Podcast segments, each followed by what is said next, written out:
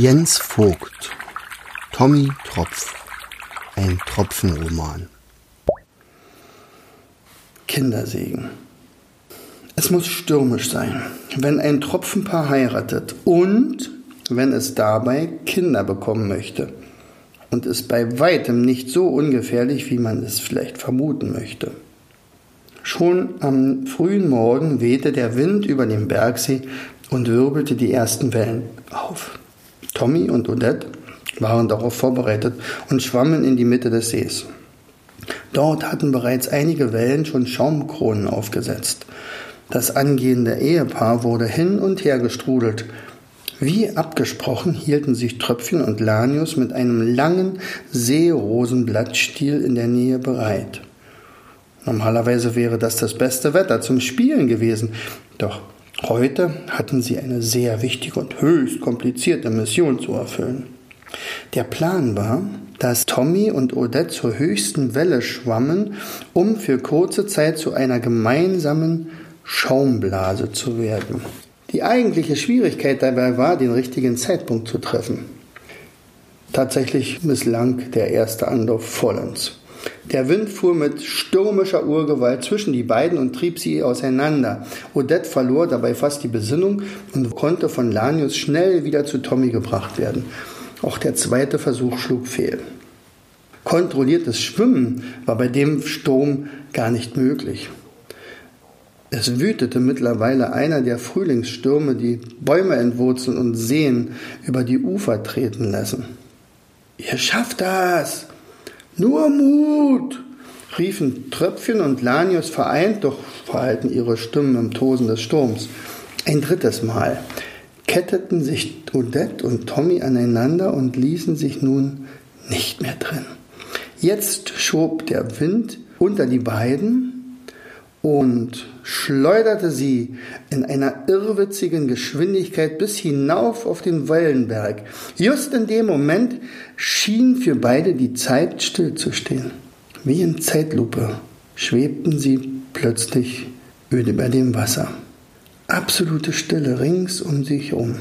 Für einen winzigen Augenblick gab es nur sie auf der ganzen Welt. Die Welt bestand aus einer einzigen Wasserblase. Sie schwebten federleicht und waren eins. Währenddessen hatten Tröpfchen und Lanius in dem Sturm die Blase zu keiner Zeit aus den Augen verloren. Und das war auch sehr wichtig, denn kaum traf ein Spritzer einer anderen Welle die Blase der beiden, zerplatzte sie in viele kleine Tröpfchen. Tommy und Odette waren sofort wieder hellwach. Kommt alle zu mir, schrie Papa Tommy. Jedes Tröpfchen war ein Kindelein. Mama Odette hob beide Arme. Haltet euch an uns fest. Das Schöne am Wassertropfengeburten ist, dass die Tropfenbabys sofort nach der Geburt schwimmen können. Trotzdem besteht eine große Gefahr, Kinder in dem Sturm zu verlieren. Um das zu verhindern, waren Tröpfchen und Lanius da. Schnell rauschten sie mit ihrem Seelrosenblattstiel heran dass sie wie ein großes Seil zwischen sich gelegt hatten. Tommy und Odette sorgten dafür, dass alle Neugeborenen das Seil ergriffen. Die aufgeregte junge Mutter zählte alle durch und als niemand fehlte, schwammen Tommy, Odette, Lanius und Tröpfchen mit der Kinderschar ans rettende Ufer. Nun erst konnte Tommy seine Odette in die Arme nehmen und sie herzlichst auf den Mund küssen. Die Hochzeit war vollzogen.